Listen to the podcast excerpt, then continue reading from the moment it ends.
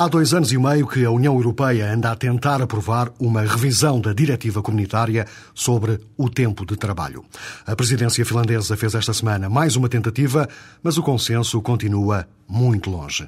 Na edição desta semana vamos ouvir as posições de João Proença da UGT e de Francisco Vanzeler da CIP sobre o que está em causa nesta diretiva. Para já, o habitual resumo das principais notícias da semana.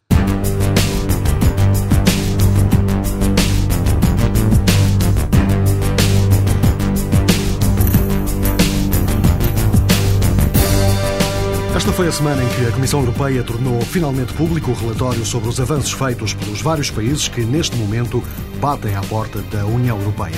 Atenções especiais para a Turquia. Olli Rehn, o Comissário Europeu para o Alargamento, falou de uma última oportunidade para a Turquia abrir os portos e aeroportos ao Chipre. This is likely to be the last opportunity to make uh, real serious progress uh, for some years to come on the issue of uh, Cyprus. Caso isso não aconteça, a Comissão está pronta para tomar medidas mais duras antes da cimeira de chefes de Estado e de Governo, que está agendada para os dias 14 e 15 de dezembro. Hence, uh, we decided today that uh, the Commission will make uh, relevant recommendations ahead of the European Council in December if Turkey has not fulfilled its obligations. Neste relatório foi também pedido à Croácia e à Macedónia que lutem de forma mais eficaz contra a corrupção. Este documento acabou por confirmar também o que já se adivinhava há muito: novas entradas na União só depois da reforma das instituições. Por força do relatório da Comissão Europeia, a Turquia acabou por ser um dos temas fortes do último debate televisivo entre os três socialistas que querem ser candidatos às presidenciais francesas do próximo ano. Ségolène Royal diz que o Estado francês terá que explicar aos franceses a entrada da Turquia, se existirem condições dentro de 10 a 15 anos, mas sublinha que os franceses podem ter uma opinião contrária à adesão. La position du chef de l'État, ça sera pour l'adhésion, mais le peuple pourra très bien décider autrement. Dominique Strauss-Kahn foi o único a defender claramente uma Turquia ligada à Europa. La Turquie, si elle n'est pas liée à l'Europe, basculera de l'autre côté. Et nous aurons exactement à nos portes un pays qui sera très fortement connecté et à l'Irak et à l'Iran. Já Laurent Fabius é claramente contra. Diz que uma União Europeia com muitos países não vai permitir que seja feita uma integração política. L'Europe que décrit Dominique Strauss-Kahn, c'est une Europe à 50 pays. Et je dis très clairement qu'avec une Europe à 50 pays, il n'y a aucune intégration politique possible. Este foi o último dos três debates televisivos entre os três candidatos do PS francês às presidenciais. A última palavra está agora com os 200 mil militantes que vão escolher um deles no próximo dia 16. Esta foi também a semana em que Angela Merkel apresentou de forma sistemática o dossiê que está a preparar para a presidência da União Europeia. O essencial, fixado por José Belchior, correspondente da TSF na Alemanha. Voltou a insistir na necessidade de imprimir uma nova dinâmica ao processo de aprovação da Constituição Europeia, por forma a concluí-lo com sucesso. A UE é uma união económica e política e precisa de um documento pelo qual deve orientar-se, diz o governo alemão. A UE tem de progredir politicamente para ser aceito no mundo, afirma Angela Merkel. A Alemanha pretende cooperar com as presidências de Portugal e da Eslovénia por forma a garantir a continuidade política da União Europeia. Um primeiro semestre de 2007 que vai ter um ligeiro abrandamento da economia no espaço europeu, pelo menos em relação a 2006. As previsões de outono apresentadas esta semana pela Comissão Europeia apontam também para uma revisão em alta na taxa de crescimento, que agora está nos 2,8% para a União Europeia e 2,6% para a zona euro. Dados apresentados por Joaquim Almunia, comissário para as questões económicas. For the whole year, GDP growth is expected to reach 2.8% uh, in the EU 2.6% in the euro area. No ano passado, o crescimento foi de 1,7% e 1,4%, respectivamente. As previsões falam de um ligeiro abrandamento no crescimento económico para 2007 e 2008, mas mesmo assim, sempre acima dos 2%. No caso concreto de Portugal, as previsões da Comissão Europeia acreditam que Portugal vai conseguir cumprir a meta do déficit orçamental este ano, mas o mesmo já não acontece para 2007 e 2008. Bruxelas diz que Portugal vai chegar ao final de 2008 com um déficit de 3,9%, quando as estimativas do governo apontam para 2,6%. Não para de aumentar a entrada de produtos pirateados no espaço da União Europeia. A Comissão Europeia mostrou esta semana os dados referentes a 2005, com números preocupantes, e já fala de um controlo mais apertado das fronteiras exteriores. Vasco Candra. Em 2005, as alfândegas da União Europeia apreenderam 75 milhões de artigos de contrafação ou pirateados, segundo as estatísticas da Comissão. O fenómeno das falsificações perigosas está a aumentar. Os artigos falsificados que entram na União abrangem, entre outros produtos, para alimentação e medicamentos com potencial perigo para a saúde dos consumidores. O trabalho das alfândegas europeias torna-se mais complexo devido aos itinerários através dos quais chegam os produtos falsificados, à maior quantidade de produtos imitados e ao recurso à internet para vender as mercadorias de contrafação. Bruxelas de olhos postos na contrafação. A Comissão Europeia apresentou um relatório sobre o estado da preparação da Eslovénia para aderir ao euro, o que vai acontecer no próximo dia 1 de janeiro.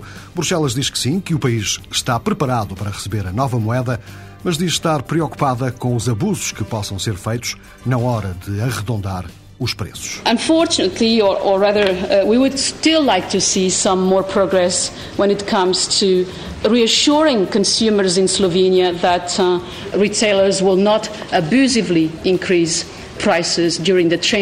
As preocupações da Comissão Europeia há cerca de dois meses da adesão do 13º país ao euro. Depois do caso da petição na internet a pedir o fim da sede do Parlamento Europeu em Estrasburgo, um grupo de eurodeputados decidiu lançar uma campanha para dar força legal às petições feitas pela sociedade civil europeia. Nesta altura são cerca de 40 os eurodeputados envolvidos nesta campanha e dizem que vão fazer tudo para que uma petição com um milhão de assinaturas passe a ter força de lei, como aliás já previa o Tratado para a Constituição Europeia. O eurodeputado dos Verdes, Gerard Honesta, diz que 50 anos depois do Tratado de Roma, que marcou o arranque do que é hoje a União Europeia, chegou a hora de alterar as regras do jogo. A construção europeia deve ser feita de baixo para cima e não de cima para baixo, como tem acontecido até agora. 50 years after the Treaty of Rome, we think we need to have a difference. We need to make a shift in the way the European project works. It cannot work anymore top down, very, very indirect and far and remote distance from citizens away. Os eurodeputados que estão envolvidos na campanha para a petição dos cidadãos contam que ela passa a ter força legal já no próximo ano. Há dois anos e meio que a União Europeia tenta chegar a um acordo para a revisão da diretiva que regula o tempo de trabalho a nível comunitário. Cinco presidências da União já tentaram, mas todas falharam. A atual, a finlandesa, apresentou uma nova proposta à procura do consenso. Foi discutida esta semana em Bruxelas, mas, mais uma vez, o acordo não foi possível. Daqui a pouco já vamos ouvir as opiniões de João Proença, da UGT, e também de Francisco Vanceler, da CIP. Mas antes, Vasco Gandra, correspondente da TSF em Bruxelas, explica o que está em causa. Na reunião dos ministros do Trabalho dos 25, foi visível a divisão em dois sobre a reforma da diretiva que regula o tempo de trabalho na União Europeia. Por um lado, França, Espanha, Itália, entre outros, a exigirem o fim da exceção de que goza o Reino Unido e que lhe permite alargar o tempo de trabalho para além das 48 horas semanais, e por outro, Reino Unido e a maioria dos novos Estados-membros que veem na flexibilidade dos horários vantagens para os trabalhadores e para a competitividade da Europa. Katrina Rudiger, do Centro de Política Europeia, um grupo de reflexão em Bruxelas, reconhece que a divisão se explica, em parte, por existirem duas visões do modelo social europeu.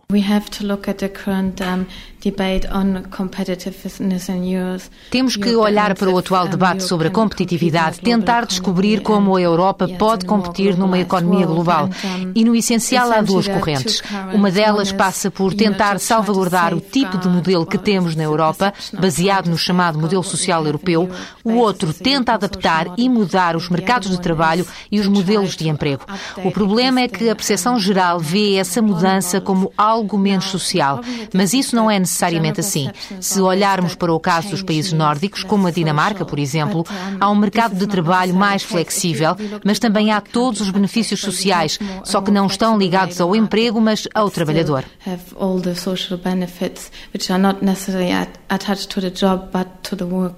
Katrina Rudiger considera, no entanto, que a divisão não é tão profunda em relação a ter mais ou menos Europa social, mas sim em torno do tipo de Europa social que os 25 querem construir.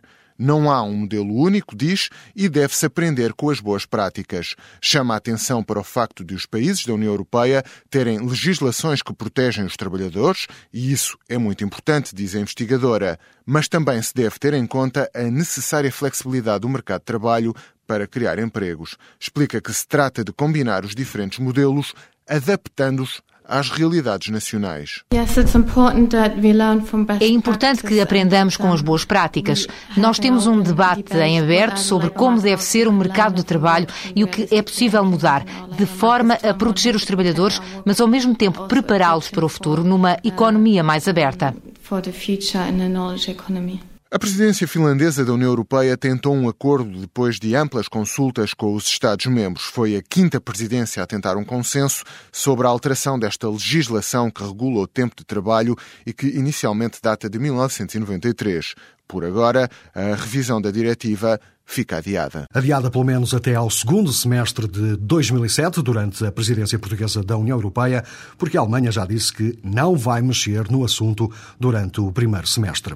João Proença, o secretário-geral da UGT, concorda com a proposta que a Finlândia colocou em cima da mesa, espera que a presidência portuguesa consiga o acordo e considera inadmissível que o Reino Unido tenha um tratamento de exceção. Está uma diretiva europeia que regula os horários de trabalho, Aí é completamente diferente, porque de vez de ser falar em média em 40 horas, ou em média em 36 ou 38, o que as pessoas tinham como horário de trabalho semanal, a média no período é de 48 horas, incluindo as horas extraordinárias. Não pode ultrapassar ao fim de um período de referência, portanto 4 meses, um horário médio de 48 horas. Mas a Inglaterra colocou-se de fora, o chamado opting-out britânico. A possibilidade de eles dizerem não estamos de acordo, não, não, não vamos cumprir a diretiva, pomos de fora. Uh, e hoje o que está em causa na revisão é fundamentalmente acabar com o opting-out britânico. Quer dizer, bem, vamos fixar um certo período de transição, mas a partir deste período acabou a possibilidade de alguém se pôr de fora da diretiva. Bem, e é, é aqui que não tem havido qualquer tipo de acordo. E, portanto, e é isso que evitou, ainda recentemente, com a reunião dos ministros dos Assuntos Sociais na Finlândia, da obtenção do acordo, porque a Inglaterra, com o apoio de outros países, e nomeadamente a Alemanha, eh, portanto, quer manter o opting-out. E novamente, e novamente na terça-feira, com uma clara divisão entre ingleses e os novos uh, Estados-membros e franceses, a Espanha, a Itália, acha que, de alguma forma, esta divisão que está a acontecer claramente, uh, neste caso concreto, da diretiva sobre o tempo de trabalho, é também uma discussão à volta do, do modelo social europeu? Mais, é, flexibilidade, mais flexibilidade por um lado, maior proteção social é, por outro? É certamente, ou seja, nós temos que ter legislação comunitária, mas a legislação comunitária tem que ser de cumprimento obrigatório por todos, não pode ser alguns a porem-se fora da legislação comunitária de caráter social. E, e, portanto, é isso que está em causa neste momento com esta diretiva. Então surgiu um problema novo, que não estava previsto no tempo da diretiva, que tem a ver com o chamado tempo de espera, trabalhadores que estão mobilizados para estar disponíveis para ir trabalhar, mas que na prática não estão a trabalhar. E há uma interpretação do Tribunal Europeu que este tempo de espera deve ser considerado tempo de trabalho. E isso acontece em várias profissões, mas em particular com custos muito elevados na área da saúde. E, e portanto, muitos Estados-membros querem invocar o opting-out justamente relativamente a este tempo de espera. E, portanto, o que está em causa neste momento não é só discutir a revisão da Diretiva Comunitária de Tempo de Trabalho, é simultaneamente discutir eh, uma orientação comunitária relativamente aos tempos de espera. E relativamente a isto não houve acordo, o acordo está difícil. Mas a, mas a UGT concorda com os termos apresentados agora pela presidência finlandesa? Sim, a presidência finlandesa, eu diria que em linhas gerais, vai em conta das preocupações do movimento sindical e vai ao, ao encontro das preocupações do Parlamento Europeu. Portanto, que há aqui um certo braço de ferro entre alguns governos e o que é a orientação geral comunitária, incluindo em termos do Parlamento Europeu. E esta é uma matéria sujeita ao que no jargão europeu se chama co-decisão e, portanto, tem que ser aprovada simultaneamente pelo Conselho Europeu, ou seja, pelos governos, e pelo Parlamento Europeu. Uh, mas uh, repare que até vai ser uma matéria complicada que fica para a presidência portuguesa. Precisamente porque... essa, essa era a próxima questão, ao contrário da presidência finlandesa. A Alemanha já disse que não vai mexer no dossiê, Sim, sobra para a presidência portuguesa. Acredita Exato. que haverá melhores condições nessa altura para... Eu não sei se há melhores ou piores condições. Eu diria que é necessário algum tempo para amadurecer uma solução definitiva nesta matéria. A Alemanha, como está muito ao lado dos britânicos, estava em condições muito difíceis para procurar uma solução de consenso e, portanto, diz claramente que não vai pôr isto na presidência alemã no primeiro semestre do ano que vem e, portanto, no segundo semestre isto sobe para a presidência portuguesa e acho que é um, importante que a presidência portuguesa, que já esteve muito na, no cerne da chamada Estratégia de Lisboa, virada para o crescimento e emprego, mas também da defesa do modelo social europeu, que vai ter este problema, que é um certo sinal no quadro do modelo social europeu, e esperamos que a presidência portuguesa, eh, em diálogo com os sindicatos portugueses, mas também em diálogo com os sindicatos europeus e com a Confederação Europeia de Sindicatos, consiga encontrar uma solução. Já Francisco Vanzeler, da CIP, não mantém grandes esperanças que isso possa acontecer durante a presidência portuguesa e sublinha que é necessário respeitar os países que querem trabalhar mais do que 48 horas semanais. Há muitas formas diferentes de encarar o trabalho. E há vários países, e nós temos que os respeitar, que uh, os seus habitantes, os seus trabalhadores, querem trabalhar mais do que aquilo que essa limitação, essa legislação iria permitir, porque querem ganhar mais. Portanto, são livres, porque querem fazer mais horas extraordinárias, trabalhar ao sábado, fazer 60 horas, eh, com as diversas, eh, com certeza, condicionalismos e pagamentos, etc., dentro da lei. A legislação tentava harmonizar. Estamos a falar do Reino Unido e especialmente dos novos países. E vários países, sim, há vários. Eu tenho assistido às reuniões onde isso é discutido na nossa Confederação Europeia eh, e sei que há vários países que não querem de maneira nenhuma limitações porque os seus próprios trabalhadores, não é os empresários, os seus próprios trabalhadores querem ser livres de decidirem eles se querem ou não querem trabalhar mais e não querem que seja a Europa a limitar-lhe a sua capacidade de trabalhar mais quando eles precisam. Muito bem, mas o que esteve em causa agora na última reunião de, de ministros do Trabalho foi o facto de estabelecer uma data para acabar com a opção especial uh, Exatamente, britânica. o opting-out da Inglaterra. E isso a Inglaterra continua a não aceitar. Aliás, não é o único caso. Também a harmonização fiscal, também a Inglaterra resiste, são países mais liberais do que nós, talvez mais adiantados, não sei, e não, não o permite. Os novos países do leste ou do centro da Europa também estão a seguir essa teoria, porque estão numa fase de reconstrução e, obviamente, estão a fazer um esforço muito maior para conseguirem recuperar o atraso. E, portanto, também não querem limitações. Portanto, a CIP, a CIP se tivesse que escolher um dos lados da barricada, estaria claramente do lado do Reino Unido e de...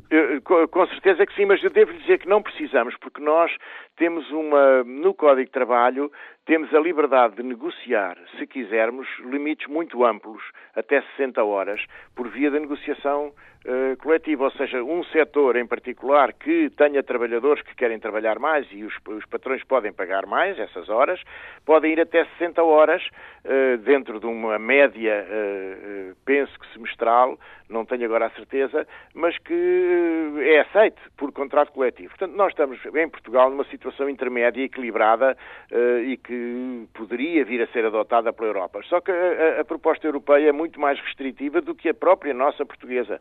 Daí que eh, eu acho difícil que se venha a haver uma harmonização. Eh, as posições estão muito extremadas, isto já lá vão três anos, penso eu, de tentativas.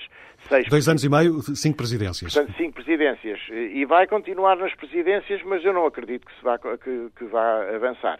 Eu acho muito difícil tentar limitar o desejo dos trabalhadores trabalharem mais, se quiserem e, puderem e forem pagos. Acho muito difícil.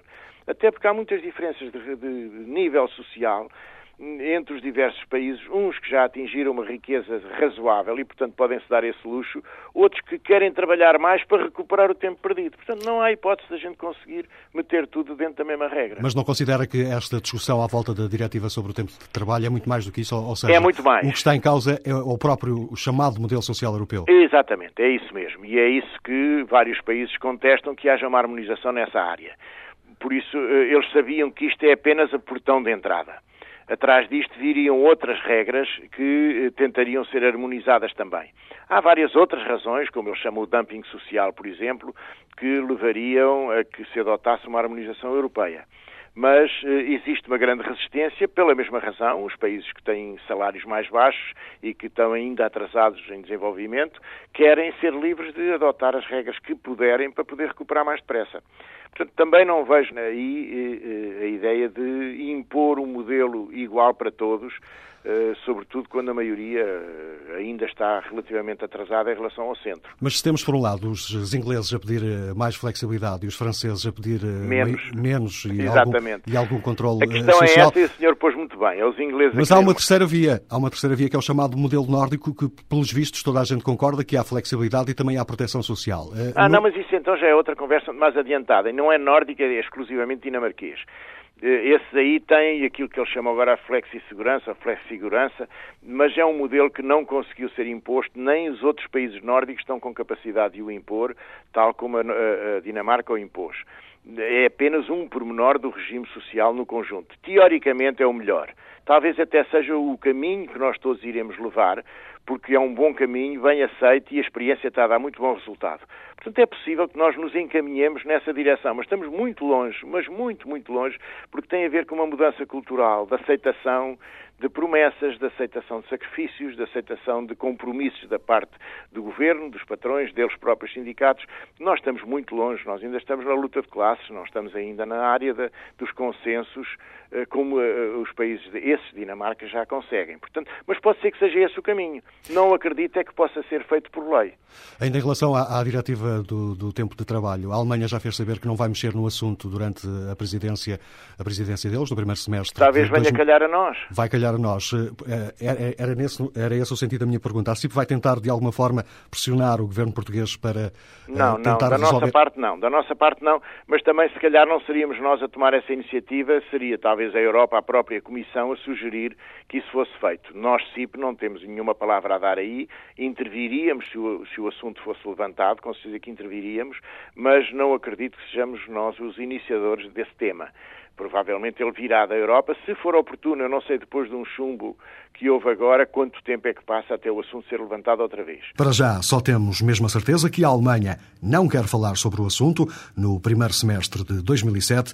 Falta saber se a presidência portuguesa o vai fazer. Para o fecho da edição desta semana, aproveitamos o mote dado pela Diretiva sobre o Tempo de Trabalho e recuperamos um tema escrito por John Lennon em 1970. Datado para uns, nem tanto para outros. Working Class Hero, aqui numa versão feita por Marianne Faithful, nove anos mais tarde.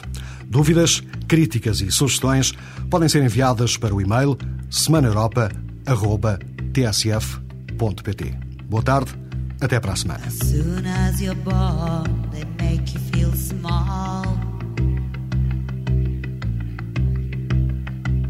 by giving you no time instead of it all.